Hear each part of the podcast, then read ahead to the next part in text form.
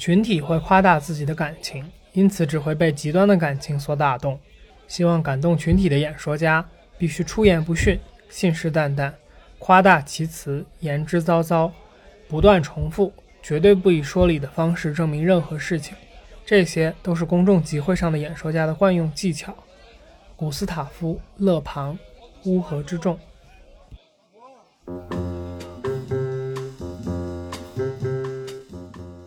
我突然想到，就是比如说知乎上，前几年吧，就最近几年可能相对好一点，我不太知道啊，就是会爆出来，比如说一个人，你罗列他所有的回答之后，发现他的各种故事经历是重叠的，然后是自相矛盾的。嗯，那当时有一个梗叫“知乎分享你刚编出来的故事 ”，对吧？那这个笑吧没有战略性后退，波形有点可怕。没事，你接着说。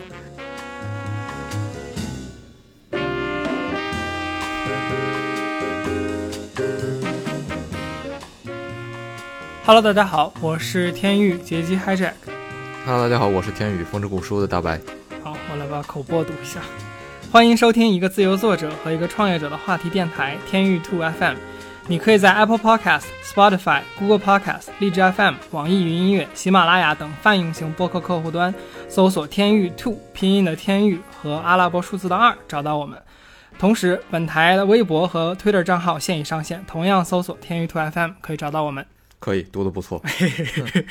这这不是好不容易把那个就是各种平台都上线了。其实到上一期我们结尾的时候，如果大家听了的话，还是不知道 这个各个平台是什么一个情况对，也就是在第三期和这一期正在录的这个中间的可能一个多礼拜、两个礼拜左右的时间里，我们把各个平台都已经上线了。对，然后不出意外的话，当你听到这期节目的时候，你在各个平台都已经能看到我们的四期节目了。是的，是的，主要是因为就是这个 hosting 有一点问题，因为国内的平台很多，你要三期之上才能够做做成 podcast，三期以下就是有点像单纯的音频。嗯，但这个不重要，我们先来说一下我们这期比较特殊的情况。对，那就是现在我们两个人是线下都在上海这样录对，音有史以来第一次面对面的在录音，可以看看最终效果。因为如果大家呃对播客有点了解的话，大家会知道，就是两个人线下用同一个电容麦录，其实是一个很犯大忌的这么一个操作。但是，鉴于我们现在拥有的设备和和现状，它就是这么一个情况，所以我们也就是试一试，看看效果最后会怎么样吧。希望这期最后能给大家呈现出还可以的质量来。我们这一期是想聊一下关于弹幕和这个独立思考的问题。这个听起来话题很大，我们先从和以往一样从故事开始讲，就是而且好像这不是我们第一次开始讲独立思考的这么一个话题了。对对对对对，独立思考这件事儿本身听起来就很有一种就是讲的太大，然后容易不着边际的那样一种感觉，所以我们还是对，是就是打算从更多的是从弹幕和弹幕文化的对我们的一些影响开始来入手吧，然后希望能就是提出一些有不那么扯淡的观点。就呃，因为我们两个感觉也是从比较早就接触各种弹幕平台嘛，然后最近想起聊这个话题，其实是前一段时间，因为我我是同时用 YouTube 和哔哩哔哩都比较多的一个用户，在 YouTube 平台它是没有这个弹幕的设计嘛，然后我呃 YouTube 的算法给我推了一个讲，就是最近 TikTok 就是抖音。被美国政府禁了的这个，或者说预就是要被禁这件事情的一个视频，一个观点型的，好像是那个作者是叫观察者网吧。他在发视频的当下，抖音还没有给出回应。他在视频发出来之后，就是在 B 站这边发了的时候，应该是已经有回应的这个呃具体的这个信件和内部的一些声音流出来了。但我在看 YouTube 的时候是没有这一层就是弹幕的影响的。然后我当时看他那个视频，首先我觉得他讲的还不错，呃，具体内容并不是特别重要吧。总之，他一个核心就是讲说，如果抖音的这个或者今日头条的总负责人张一鸣先生，如果他不去对美国政府的这一系列打压去做一个比较强硬的回应的话，会导致一个比较不乐观的后果。这个后果不单单是针对抖音的。呃，也不单单单是只只针对美国这一个国家的，它可能会被影响到，就是说各个其他国家对待中国互联网公司的这个态度和是不是可以复制美国政府这样比较，我们我们暂且管它叫蛮横吧，这种操作是不是可以被大家学习去，然后开了一个不好的先例。但是，呃，我在看那个视频，就是在 YouTube 平台看他讲这一段话的视频的时候，我我最终自己得出的结论，或者说我整体看的时候的心境，嗯，我主要是在感叹这个，一作为一个商人，然后当一个一些政治的因素强压到你身上的时候，你的那种无力感和有一种，就像那个视频里说的，就是成火殃及池鱼的那种状态，所以。我当时得出的结论，其实和张一鸣这个负责人是没什么关系的，或者说我我的思路跟他是没什么关系的。嗯，但是后来这个我看到了一篇文章，在这个微信公众号平台，是那个量子位那个公众号推的，然后它的题目是叫说张一鸣现在里外不是人，大概是这么一个题目。嗯哼，它大概内容讨论的就是说张一鸣现在由于在就是怎么说国外被美国政府针对，所以他在国外不好过。而在国内的时候，因为他的，呃，这个操作就引起了一波很大的这个对他的这个谩骂吧，甚至你可以说是网络暴力的那种。就是我上述提到的那条 YouTube 观察者网发的那条视频，在国内的 B 站也被发送了。然后他的这个弹幕就是一个骂张一鸣的重灾区，嗯哼，呃，然后大概就是大家可想而知，骂的主要就是什么呃什么什么资本主义走狗，然后还没有。还没有真正就是亮起鞭子，你就已经跪了，然后就类似就这种吧，反正就一直往张一鸣的身上扣这样的帽子，然后就反正屎盆子往他脑袋上扣。但具体这个事情的好坏，或者说具体他值不值得被就是就就就就骂的对不对吧？说白了就是这个，我觉得我们不去探讨。呃，因为这个话题开起来的话，会有点涉及到很多就是不可抗因素啊，这那的，反正就不太不太方便讨论吧。但是我我觉得这个事情给我的一个感受就是，就是弹幕的存在导致，呃，当你去接受一个信息，如果你开了弹幕的话，你是很难不被这些发弹幕的人的观点所影响。就你得考虑一个事情，我觉得就是。且先不说这个例子，咱们之前说的这个这个抖音这个当下的这个事件和弹幕的联系是怎么样的吧？因为它毕竟说实话就是这么一个引子，引出了我们的这个主题嘛。但是我觉得无论任何一个视频或者任何一个内容也好，当它能发送弹幕的时候，你其实是有开关弹幕的这么一个选择的嘛。当然，呃，我忘了，那可能在很多平台上弹幕默认是打开的。那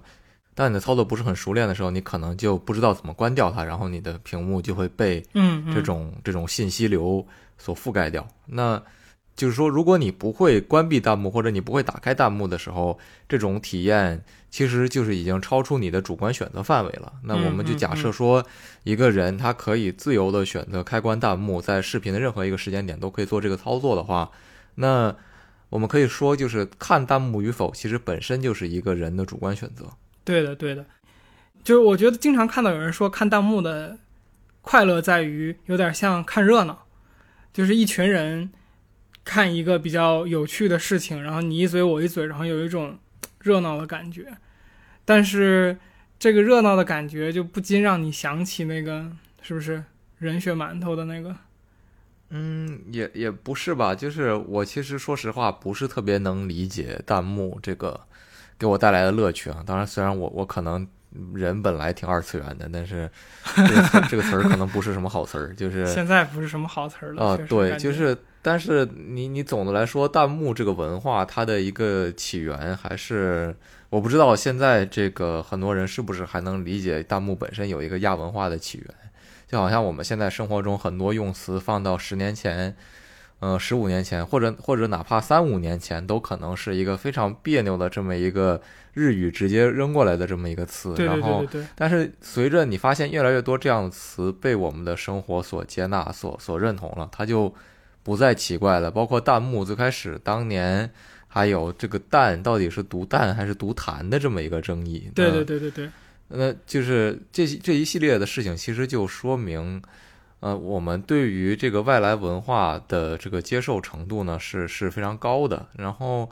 以至于我们忘记了它本身存在一个历史，我们忘记了它本来存在一种就是本来本源的这样一种文化现象在里面，然后然后我们把它拿过来当做是一个就是自然而然的东西之后，就会把它去这个应用到每一个这个生活场景当中，但是它本来不是一个，它本来不是一个被应该应用在各种生活场景当中的东西，它本身只是小圈子里一个说白了。有点圈地自嗨味道的这么一个一个产物，那当然我这么说可能会引起争议。那但是，呃，就是如果你你回看弹幕的历史的话，它是一个这个 Nico Nico 那个日本的视频网站做的，最开始一个就是有点像飞在视频上的留留言，非常上飞在视频上的一个评论这样一个功能嘛。我我还记得那个当时我第一年去美国的时候上学嘛，然后那会儿我看哔哩哔哩。的视频，然后有一个美国人就跟我聊天儿，然后他说这是什么？就是那些弹幕，他指的那些东西是什么？然后我我当时的翻译就是叫什么 bullet comment，嗯哼，就我也是觉得就是把它当做一个评论，就是会飞的评论过去。然后当时他的反应也挺有趣的，就是说他他想了一下，然后就哦，这东西很 make sense 呀，就有一种嗯，就是比你。底下去翻评论要 make sense 很多，对，因为你弹幕的一个一个好处在于它是实时的，它不是实时的，它是对于那个视频的那个节点来说是固定的，就是说你对某一个节点的评论不用再放到最下面，然后一页一页的去翻，而是他当时就可以看到，就是说对某一个内容节点他的评论。而这种观众之间对于某一个视频节点的互动，可以是跨时的，有点像怎么讲？就是两个处在不同时间的人，当他们同时看到这个视频的这条弹幕的时候，可以产生一种处在同一环境和同一语境的那种沟通感。嗯嗯，是的。当然，这是这个这个功能的一种用法，还另外一种用法就是为什么弹幕叫弹幕呢？对吧？这个词哪来的呢？就是嗯。射击里面，然后比如类似于各种宇宙游戏里面，它大量的那个子弹雨形成的一种一种屏障一样的东西。嗯嗯。那这个东西就是相当于相当于掩护射击嘛，这种东西子弹雨就是弹幕，这个东西是这么来的。那当它如果成为一个大量的就是大量的评论在你的屏幕上滚动的时候，其实可能刚才我们说的那种它在呃同一时间点的，就是两个人能够实时沟通。也不叫实时吧，就两个人能够对同一个视频时间点进行沟通的这个能力，其实就丧失了。它变成了一个，就像你最开始在这期我们 podcast 最开始的时候说的，这个大量的一个信息对你的影响影响。嗯嗯，我我觉得就是说，弹幕给我的感觉是这样，就是首先我们都会呃对不同的视频，当然这个前提是像刚刚说的，我们。对，看一个视频开不开弹幕，如何开弹幕、关弹幕这个事儿，有有有有，就你知道怎么做这件事儿的前提下，如果你知道怎么开关弹幕的话，我反正是会对视频类型先做一个判断，就有的视频我开，有的视频我不开。就你比如说，我想看一个沙雕视频的话，我还是会开弹幕的，因为你如果熟悉这个亚文化圈子的话，它里面会有很多的梗儿啊。或者很多就是像给阿姨倒一杯卡布奇诺，这个这个这是不是已经出圈了？就总之，它会有一些比较有趣的呃故事，在有一些简单的文字里面，然后就让你有点像接下接话茬的那个感觉吧，呃，有点像这个全全网于谦老师的那种 那种感觉。他会，我我觉得说白了，他会给你一种舒服的感觉，就是他确实是让你感觉我。在某一些场景下面，我就可以不思考了，就你不用去自己费那个劲得出一个观点和结论。对于有一些东西，我觉得对于我来说，可能我们不太一样。我对于弹幕更多的开关的区别在于，就是我可能会预预先知道这个视频弹幕的量是怎么样的。就是当然，现在如果你在电脑端的 B 站，好像手机端我不知道有没有这个功能，就是你可以看到弹幕的薄厚嘛，那个弹幕浓度是有一个进度条。伴随的一个东西可以显示的。嗯我我不知道这个功能。可能别的平台也有吧，但是因为我不怎么用了，所以就不太清楚。但是无论怎么样，就是你对这个视频本身，比如说你要看一个当下很火的一个剧、一个一个综艺，你就知道它弹幕应该会很厚。但是如果是一个就是随便的一个东西，它可能弹幕就没那么厚。嗯但是我倾向于在后者，就是弹幕没有那么厚的时候打开它，因为它不影响我的观看。嗯，但弹幕嗯如果太厚了，虽然现在可能也有有的科技是类似于它能自动把人脸就是嗯啊抠出来，这个抠出来，这个自动置顶，相当于是这么一个功能。对对对然后，但是我看着还是挺恶心的，但是这这是个人的一个选择了，就明白是，所以就是说，从我的个人角度来讲，不存在说弹幕会大量的干扰我的观看体验。那但是这可能不是你想说的问题，你想说的问题可能是更多的在于就是说。它对你的思路的你的影响。思路会不会对这个东西影响？我觉得，这肯定是会的。就好像无论你的一，比如说一个外语，英语，假我们都很熟练了，但是假设这个视频有英有中英字幕，或者说任何一个语言字幕的时候，你都会习惯性的去看它，然后它可能就会或多或少影响你的你的思路。然后有的时候你会发现，哦，他发现的不太对，但他发现他发现的有问题，那。这个时候，你意识到这件事儿本身，其实也证明你的思想被他所干涉了。嗯，就是你你意识到它的存在这件事儿本身就意味着它不一样了。对对，我我感觉我主要想说的就是，因为你的这个开关弹幕的选择，其实还是停留在它影不影响你观看这个视频上面。我感觉我可能是我自己的这个叫什么意志不够坚定吧，我还挺容易被弹幕，就像你说的，就他在那儿我就会看，或者说在那儿我就容易瞟到一些东西，因为我觉得思思考和得出结论这个过程是需要耗费脑力的，它不是那么自然而然，而尤其是你想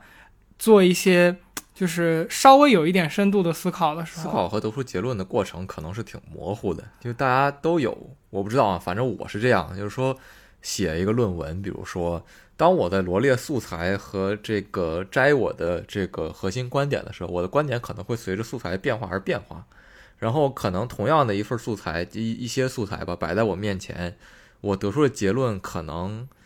会变，那这个时候是根据你你的这个。思考的变化而变化的嘛，但是有的时候你的你的这个主动思索的过程不是那么清晰，它可能是比如说你睡一觉突然就来了灵感，那所以所以灵感嘛，这种东西本身有的时候就就是突然而然的嗯，带给你的，所以说思深层思考这个东西或者说思考的过程本身是什么？虽然我们现在有很多课程会教你怎么样去这个就是理清你的思考也好，或者说具象化它也好，或者用笔。用纸，有的时候也会用笔记之类的方式来代替，就是说脑内这对庞杂信息处理。但是，思考究竟是什么？我觉得好像是当代的这些就是脑科学家们和和这个精神科学家们也这些专业人士也没有特别搞清楚的一个问题吧。我觉得，呃，观众朋友们，这是大白的一个经典毛病，我要在这里说一下，就是有时候你讨讨论一个问题，他就非常喜欢把其中的一个点拎出来说，你先要把这个东西确定下来，我们才能在这个基础上面进行下一步讨论，对不对？老病友了，老病友了。但是其实我刚刚想表达的观点本质就是说，我觉得思考或者说用脑子想自己的观点和结论是需要耗费能量，就它是一个你需要用一点力量去做的做的东西。但是弹幕的存在就会让你可以选择不去自己得出结论。就是你比如说，我现在同时在看这个三个人唱歌，我对音乐没什么自己的品味。假设，那我现在有两个选择，一个选择是我没有弹幕的情况下，我会自己听，自己得出结论，然后说 OK，我觉得小 A 唱的挺好听的。然后，但是另外一个，如果你开了弹幕的话，弹幕会有各种这个专家、科学家以打引号的，你懂的，他们会得出各种各样的结论嘛，就是说这个必唱的，这个唱腔字正腔圆，然后什么换气气口非常的这个舒服，然后什么比这个音节慢半拍，这是最好的，就是类似这种。但就你你懂我的意思吗？就是他这些话一出来，即使你最早觉得 A 比较好听，就是或者说你没有思考的情况下，你就默认就跟着他觉得 B 好听就完了。这样你就不用自己去想那一步。我觉得这个东西是怎么说，在在我这个个体感觉来说，如果我开了弹幕会产生的一个效果，就是它更舒服了，就是你你不用太多自己动脑子了，很多人帮你把需要动脑子的和这个视频互动的这个动脑子的部分给你用。他们自己的文字已经解释过了，或者想过了。这个对于我来说，你比如说看一些我觉得完全是休息的视频的时候是好的，就是我我就完全就是放松状态嘛。我这个视频，这个这个这个狗把那个狗。就是骂成什么样，我不知道怎么 怎么形容，就反正就是就是这个视频里话里有话，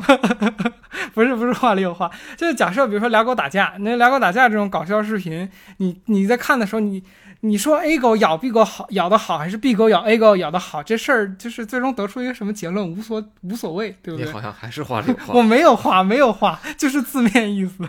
就是无所谓嘛。我觉得这种无所谓的时候，弹幕开开就无所谓。但是假设我现在在看的是刚刚类似 TikTok 这样一个有语境、有就是比较实际意义的这种视频，或者比如说你在看一个呃讨论一个商业事件，其实又又有点像说 TikTok。但总之这些视频其实你的观点和别人的观点得出来之后是有更就是对你现实深远意义影响的东西。就这些类的视频，或者说更有价值一点的视频，它其实是对你自己后面的，呃，生活呀、行动呀、日常的一些怎么说，甚至是价值取向，都会有那种潜移默化的逐渐影响。因为你是一个信息流的组合嘛。对，我觉得是这样的。就是其实你刚才说的，我觉得是一个非常，就是日常生活中非常常见的一个问题，就是，呃，我不知道用付诸权威来来总结是不是合适啊？就是说。但是，无论你在什么样的工作或者说这个思考的过程当中，你可能都会对这个外部的这个信息来源做一些引用和这个这个识别。你不可能完全脱出外界的这个干扰或者说外界的影响来。做你自己独立的工作也好，思考也好，我觉得这是不存在的。然后，另外一个就是我们第二期其实谈论过类似的东西，就是我们谈论到权威和这个专业化的这个时候，嗯，就是我当时的观点可能就跟现在比较类似吧，就是无论你在做什么的时候，你都会需要外部的声音。比如说我在看一本书，人都需要学习，那学习的过程是什么呢？学习过程本身也是。对外部信息的这样一个获取，那只是说你一个东西出现在书本上的时候，你更倾向于就是默认它是一个这个已经经过甄别、已经经过这个合理筛选过的一个内容，就是它是有保障的。对，那这个比如说你在看一个经典话剧的时候，你知道有这些东西的处理是有是有原因的，然后这些东西在我们现在的这个自媒体的语境里面被这个无限的放大了，就是说。你之前付诸的这些权威可能不太好用了，因为能出声的渠道太多了，然后以至于说，第一就是说任何人也不是任何人，他当然现在还是有识别，但是绝大多数人都可以发出这样的一种声音，那他。自认为自己成为专家的时候，或者他自认为自己高于平均值的时候，可能我们现在也是这样。就是说，我刚想说，我们现在就在做这个事儿。对，当当我们自认为自己高于平均值的时候，我们进行的输出未必对于他人来说就是有用的。嗯嗯，就是我们可能反而输出的是一种这个没有怎么有用的信息。当然，当然，就是说你退一步讲，不是所有人都。必须要自己去读一秀一呃去读一线的这个一手的学术文献的刚刚出炉的这些学术期刊的东西，它进入到大众社会是需要过程的。那这个过程当中需要有各种各样的这个。呃，不同在学术圈和这个外界社会当中做沟通的这种人来做这种调和的工作，直到一个概念不断的从一个核心的圈子里被普罗大众所接受，这个东西是有过程的。那在这个信息传播的过程当中，可能很多就是最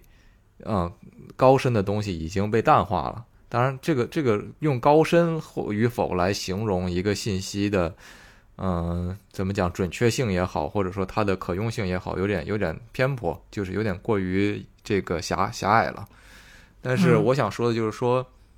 其实本质上，弹幕给我们带来的观感就是说它是外部信息的一个一个大量呈现，那我们对于弹幕信息的识别是没有办法识别的。你要么一刀切的说弹幕就都是没有什么用的东西，那你就干脆看个乐子；要么你就你就没有办法，因为不然你没有办法识别每一个弹幕用户他背后有没有一个是的。有有没有这个资质来来评论自己这个内容？其实我感觉我我表达的观点的本质其实就是这个，就是我觉得因为我没有办法判断这个弹幕背后的人是什么情况，所以我我采取的就是一刀切的办法，就是我在看一个我觉得有意义的视频或者说有一定价值的视频的时候，我就把它切断，不去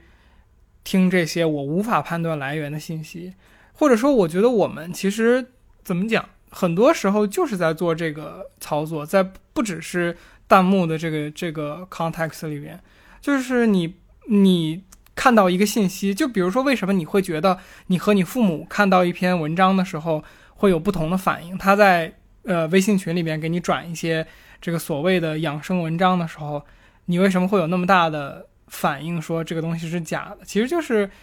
呃，父母可能在这个互联网环境下，他对这个信息的来源是否可靠，这个平台是否可靠，没有我们那么敏感，对吧？嗯，那我们的敏感性其实，呃，就是在做这个事情，就是我们判断了它可不可信，不可信的，我们就先已经给它减了百分之五十的分数了。嗯，你那你比如说你今天听到的就是像前一段时间那个电影，就它这个公众号的名字叫老来乐公众号。然后他讲了一篇这个极其科学的养生文章，它不不一定是假的，它可能是有依据的，但是这个依据它确实是没有背书的嘛。而且依据这件事本身也是一个问题，就好像你其实现在大家都流行变得更严谨一点，在自己的文章也好，是背后列一个参考文献的这个例子之类的。那其实参考文献是什么？我觉得除了少数人。不会有很多人天天真的翻到这个参考文献里，然后去查它每一个文献背后是不是可靠。那有的已经发表在期刊上的学术文章，最后被人查出学术不端，也是因为就是他引用的这个文献的部分可能和他实际的那个论点对不上。那这些内容其实哪怕你看在学界都会出现，那在现实当中就是我们每日的日常生活当中就就肯定会更加普遍嘛，就是。你觉得你引用了一个观点，你觉得你引用了一个可靠的信息来源，但其实这个东西本身也不可靠。那呃，学术界是一个其实相对学术学术界是也也很也很复杂，也很也很混乱的一个地方，但是它至少是像一个实名的一个讨论的机构，大家都知道你是哪个大学干嘛的或者怎么样的，就是它跟互联网这种空间还不太一样。就我突然想到，就是比如说知乎上。前几年吧，就最近几年可能相对好一点，我不太知道啊。就是会爆出来，比如说一个人，你罗列他所有的回答之后，发现他的各种故事经历是重叠的，然后是自相矛盾的。嗯，那当时有一个梗叫“知乎分享你刚编出来的故事”，对吧？那个笑的没有战略性后退，波形有点可怕。没事，你接着说。所以就是说。在知乎，我们最开始认为这是一个相对高端一点、相对就是可靠一点的这样一个讨论平台的时候，其实我自己有的时候现在也会更倾向于在知乎去搜一个东西，而不是去百度。当然，因为百度大家已经已经臭了，就是说，就是它就是有点像矬子里拔将军，选了知乎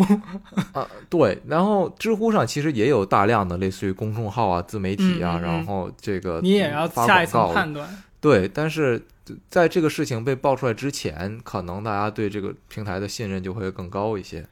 呃，我先从一个比较有趣的观点来开始啊，就是呃，我曾经有一个很好的朋友跟我讲了一句话，叫 “people talk to show off”，嗯哼，就是人在说话的时候的本质。我们现在就在说，对我们就是在大就是密集的 show off，就是就这句话意思就是说，大家说话的本质就是在炫耀嘛，其实就是你。说话的内容啊，和你说话的方式、语调等等这些东西，其实都是想要让别人，嗯，认同你。然后往往虚荣一点说的本质，就是想让别人觉得你是一个很厉害的人吧。说说白了，就是，就是这个这个观点放在一边，就是我我觉得大家其实说话都有这么一层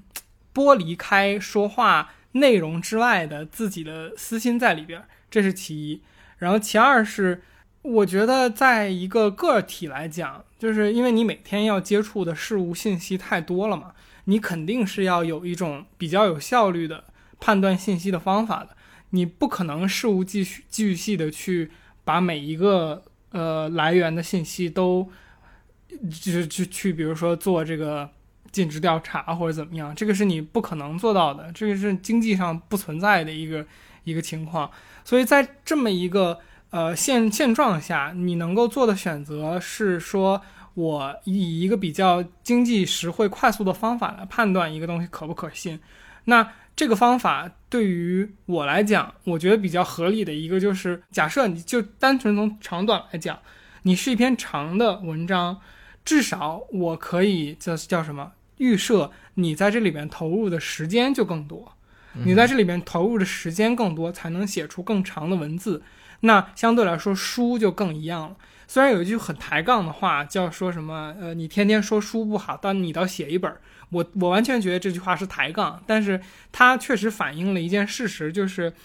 这个写书的人，他再怎么臭，他确实对这个事儿想的比你也多一点。你我不知道你你作为一个作者认不认同这个事儿？我不认同，因为有很多书 就是他之前的文章传不到一起就发上去了。对对对，但是我想表达的就是，那我们再极端一点对立这个，就是到底是弹幕的这几个字儿。更可靠一点，还是至少他投入了时间，比如去写一篇文章、写一篇书。虽然我们可以预设这几个字后面说不定是一个专家。说不定是一个大牛，他说不定甚至有一本书给他做背书，他都写过书了，然后他总结了这几个字在弹幕上发出来了。但是你怎么判断呢？你说哪一种多呢？对不对？就我觉得作为一个个体，你还要生活在这个社会上面，正常吃饭、睡觉、娱乐的这么一个人，你能够做的选择来看，绕回来，最终对于我来讲，就是我就没有办法相信这个弹幕的内容。我最终采取的结果就是，当我觉得这个视频的内容。是，但凡有那么一点意义的信息的时候，我就把它关掉。然后这个时候就又回到了另外一个问题，就是你为什么要在一个获取信息的平台上开弹幕？我觉得这个可能是我们这期话题讨论的一个一个终极的问题吧。但是，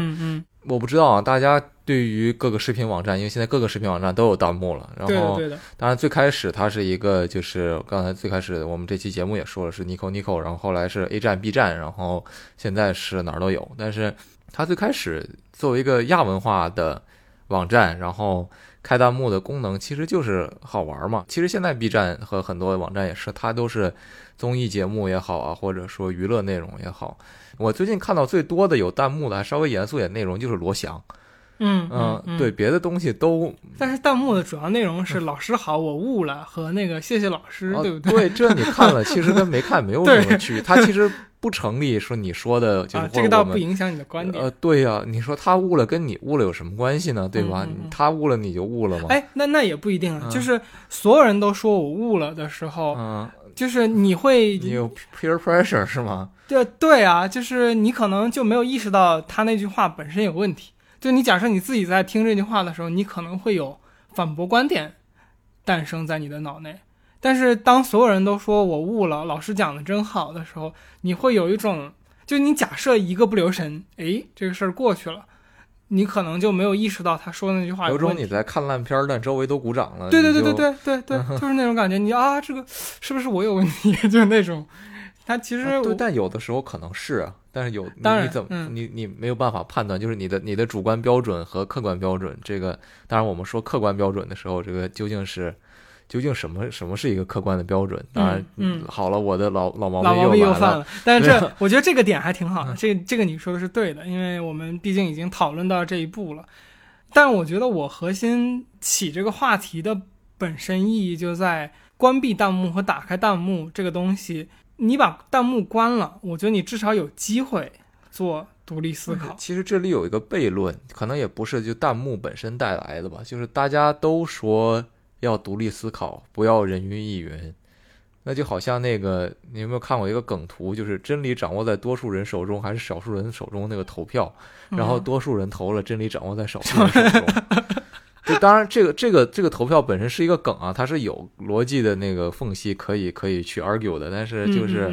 我想说的就是这样这样的一种内容。就是当我们都说大家应该独立思考的时候，大家都说，嗯，我有独立思考。大家都说，哎呦，你这个人怎么三观不正？当然，三观不正这个词儿本身很有问题啊。这个，嗯，且先嗯且先不说这个问题，就是是大家都在对自己的思考做一种认同的时候，其其实还是很难判断的。无论什么样的人都都是这样，就是人不可能我我觉得这个观点客观。嗯，这个观点和刚才我们聊就是弹幕开关，然后和自己独立思考、自主思考这个事情，我不知道这么讲对不对啊？就是如果你时刻在注意自己到底有没有在独立思考，至少比你一直在那里怎么讲 autopilot 要好一点。就是你嗯至少是在怎么说鞭策自己要进行独立思考，这个有点像批判性思维。其实批判性思维一定意义上就是你听到一个观点的时候，你要去有做一个自自主层面的判断，这个是对还是错。那可能对于很大一部分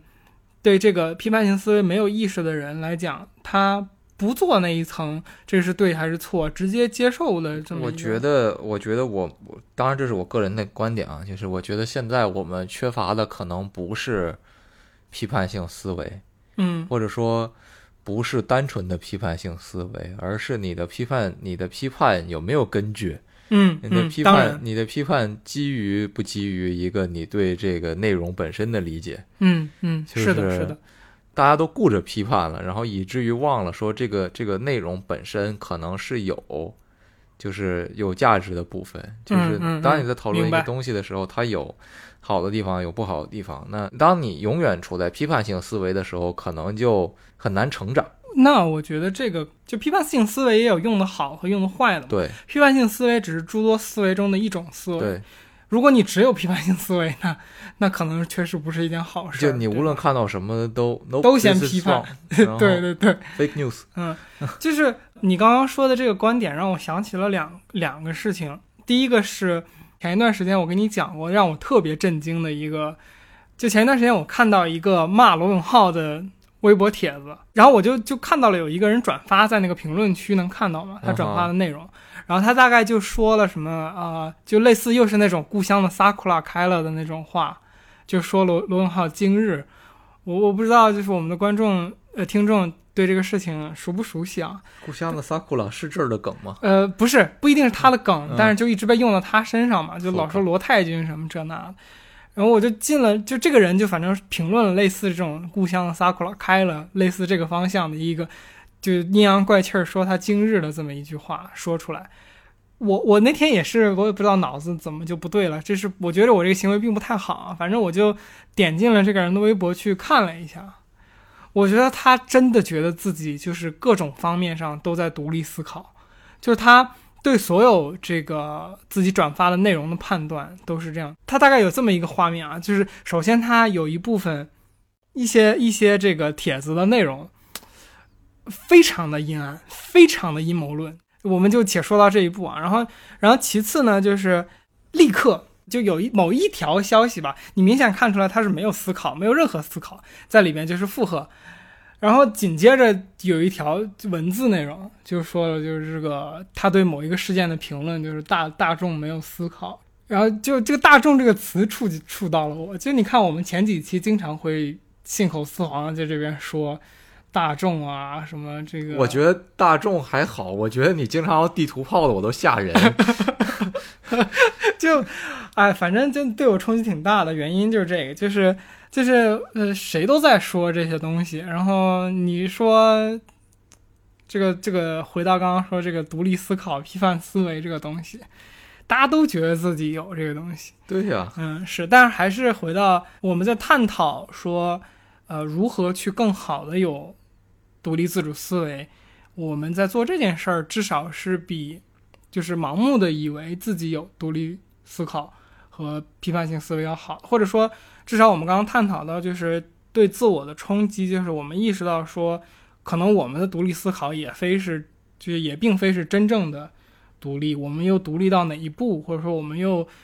这个叫什么有思想，这个思想的正确性又又到哪儿呢？这个我们是至少有意识在反思自己的吧，比你闭着眼睛觉得嗯我真牛逼要好一些。嗯，第二个故事是我记得前一段时间，第二个故事吗？刚刚这故事都是这个人的微博，就是里边有一有各种各样奇奇怪怪的停顿，所以隔隔的时间比较长。第二个故事是关于李佳琦，好早之前有已经有一个翻车的事故嘛，然后啊，总之就是好像他卖一口锅，然后说是不粘锅，结果那锅粘的稀巴烂，就是 在直播的过程中，好吧，反正就好像有这么个事情，然后李佳琦的团队对这个事儿做了回应、道歉，然后和后面如何去整改等等的这些反应，然后大家就还是比较认可他的回应的。然，后当时我在我我们之前提到过，我用过抖音嘛，然后我当时也发过一些短的观点性的小的视频，里面有一条，就我我播放量最多的那个就是这个，好像五六千还是其实也很少，但那条我大概说的就是，就因为你刚刚提到的，我们到底对这个事情本身的了解有多少，独立思考、自主思考、下结论这些东西是基于什么？你有没有这个基础？对呀、其实就是这个嘛。我我当时就就讨论的内容是，就是对于这种大型的公众事件，你呃虽然这样说不一定是完全正确的，就是我觉得你百分之八十先觉得自己的观点是不正确的，我觉得还比较好一点的原因是，就是有点像说你你和你女朋友吵架，你跟你朋友解释一下你们今天为什么吵架，你都不一定解释得清楚。那当这么大的一个公众事件发生了，他虽然有人批判说你不要去谈论什么背后的东西，但是它牵扯到的个体都太多了嘛，它牵扯到的个体、集体、利益相关方是非常复杂的。那你怎么可能构建出来这个事情每一个环节的真相呢？所以你你你其实确实像你说的，很多事件本身你是没有办法下结论的，或者说我们今天开头谈到张一鸣嘛，TikTok 这个事儿，我觉得一样，就是就是对于百分之九十九的大众，我觉得你是没有立场去下结论的，就你你完全不知道对方面对的是什么，以及他的选择里边哪一项背后有什么样的考虑，你就只知道这个事情最最最最最最最抽象的一个两句话就能说出来的一个现状，你就觉得这个事情是全貌了吗？我觉得这是扯淡呀，这是非常不负责任的思考和下结论的方式。或或许也就是我觉得你跟我现在我们都不太发微博，也不太发这个呃弹幕这些的。我我自己的原因主要是两句话说不清楚，对，不可能说清楚的。我觉得这一两句话就算说，不如不说。不如不说，而且还是说，感觉说出来之后还需要三四句话解释。我对这事儿不确定，那还不如就是像你说不说太，累了，对太累了，对啊。所以就或啊，那我们是不是就到了一个感觉，就是说，其实弹幕这种超快节奏、超短的发言就不适合严肃的讨论。对，或者说有意义的观点，因为有意义的观点一两句话，唉你难道是一个定理吗？一两句话就能说清楚，对吧？不知道，所以回到这个我们的主题上面，其实我我还是有这个感觉，就是你至少关了弹幕的时候，你还是努力自己得出了结论的。谁告诉你的？呃，反正我是，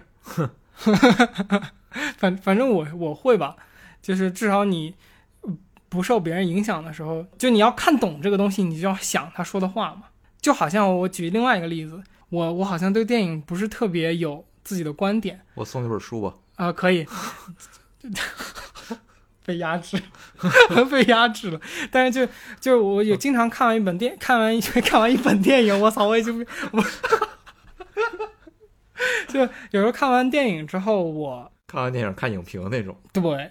但是你说这个影评是什么？影评其实就是你寻求别人的观点来告诉你，着带着你带着他的一套话语来进行解读吗？对，来告诉你这个是好还是坏。呃，对，对这个是有标准的嘛。电影电影界，大家其实都知道，电影解读有有各种各样的理论流派，然后各种各样的标准。那大家对这件事情认同还是比较多的。那是，其实很多时候，可能哪怕我们最开始说的非常争议的这个张一鸣的问题，那可能其实也有多方面的解读嘛。那这个时候，往往就会有人呃把你限定在某一种立场上来逼你做出单一的解读，这个这个是不好的。但我现在面对这种问题，就总觉得他们说的都不对，就是我觉得只有一个人知道这个事情大概上的全貌，就只有张一鸣本人。我觉得他可能也不知道，我对对所以说大概从就虽然我不喜欢去觉得自己是研究历史的，现在，但是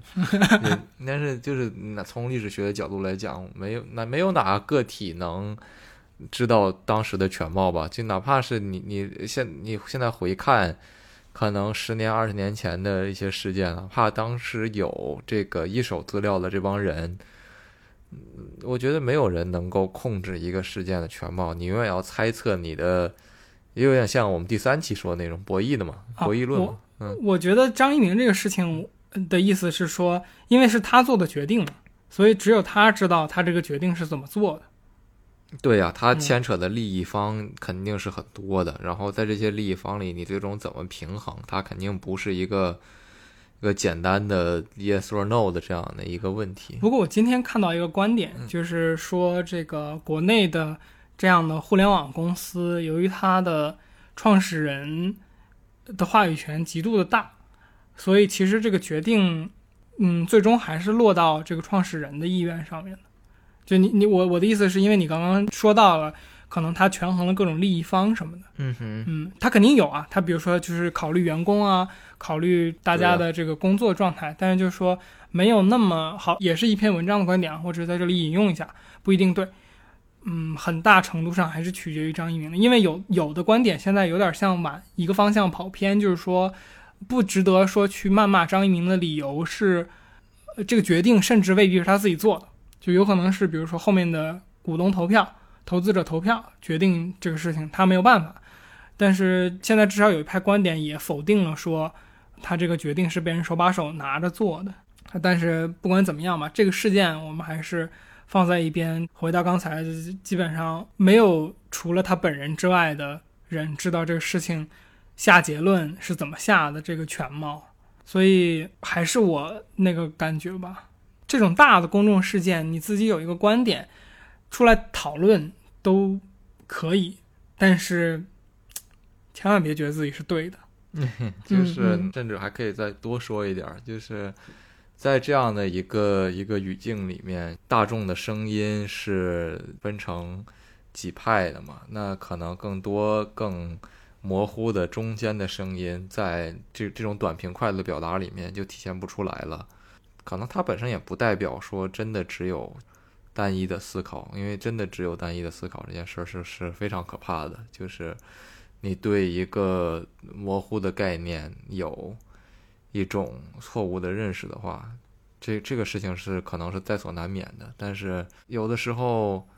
我我就觉得可能没有必要站在别人的角度替别人做问做做决策。对对对对对，是的。嗯，对，因为有的时候人是很无奈的，你自己的生活也好，命运也好，包括举个简单的例子，你你无论是求学还是上班。别人给不给你发 offer 这件事儿，不是你觉得说这件事情应该怎么样就是怎么样的。那很多时候，你你可以去抗争，你可以去提出你不同的观点，你可以，你也可以去接受这样的事实。但是，呃，没有那么快，就是别人不是你说了什么就会怎么样去做的。然后，你你不可能替别人去做他的决定的，你只能希望通过你的所作所为让。这个世界也好，让你周围的社区也好，变得更像你想要的那那个样子那个样子。当然，当然，这不意味着你想要的东西就真的合理。我我在找那个之前我发过的一个，许志远曾经有一次上一个节目叫《有时》，然后他说了以下的一段话，表达了他自己。呃，我用它来客观的描述一下我现在对刚刚讨论内容的一个感受吧。我们网络上现在非常推崇一种 hatred，就是那种仇恨式的表达、妖魔式的表达，好像不这样表达就不够强烈的表达自己的立场和感受似的。这都是被扭曲语言系统的一部分，很多政治表达无法发生带来的。因为我们这么大的一个能量场，表达能量被压在这么一个闭塞的空间里，那他们就会导致内部的那种发酵、那种腐烂。当然这是很糟的事情。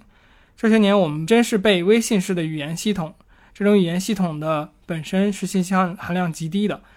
它只能表达非常粗暴的情绪，然后它对你的延展空间是很低的，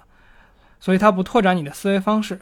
它好像只是在你熟悉的地方不断重复一些东西，所以它最后变成一种非常枯竭的暴力的表达。 OK，おしまいです。我喜欢的吗？就是反正回到结论就是し まい。一 this，表达的空间如果太短的话，就是弹幕这种长度，我觉得它带来的观点确实就很值得探讨，值不值得被你接受和吸收吧？写好摘要是多么重要的一件事情。怎么讲？一篇长的东西，别人怎么知道该看还是不该看呢？呃，当然当然，但是你谁的弹幕后面有一篇长文章等着你读啊？就是说嘛，就是说，呃其实精简化的表达和深刻化的表达之间的张力，永远是我们在摸索的一个东西吧。嗯你大多数时候微信它很便捷嘛，它不像你写信，一口气要把东西都写进去，然后，呃哪怕是你说发电报这种形式出现了之后，他还要去跑一趟电报局才能发一个消息，对面还需要把这个码解译出来。那当然可能只是很短一句话，但是它有一个思考和总结的过程。现在微信你可以发 发完你还可以撤，那这种东西它本身不需要你做什么特别复杂思考，但是你其实每个人也有那种语境啊，就是你有的时候你要跟一个你不太熟悉的人说一个什么东西，你要通过微信发过去的时候，你就也会斟酌句的去想，你这个话这么说合适还是不合适，对面会怎么解读你这个东西，就是说文字和解读永远是存在的吧。嗯，好，嗯，那我们今天就到这边。鉴于我们现在已经知道自己各个平台都在什么位置了，那希望大家可以踊跃订阅，呃，Apple Podcast、Spotify、Google Podcast、荔枝 FM、网易音乐、喜马拉雅等泛用型播客客户端搜索“天域兔”拼音的天域和阿拉伯数字的二找到我们。然后我们现在有一个托管网站，大家可以保存我们的托管网站，以及我们更推荐你用 RSS 链接订阅我们的频道。呃，这个 RSS 链接可以在我们的网站上找到。我们的网站的域名叫做天域兔点 fireside 点 fm fm，fireside 就是火边的那个 fireside。好，我们今天这期就到这里，下期再见，拜好，拜拜。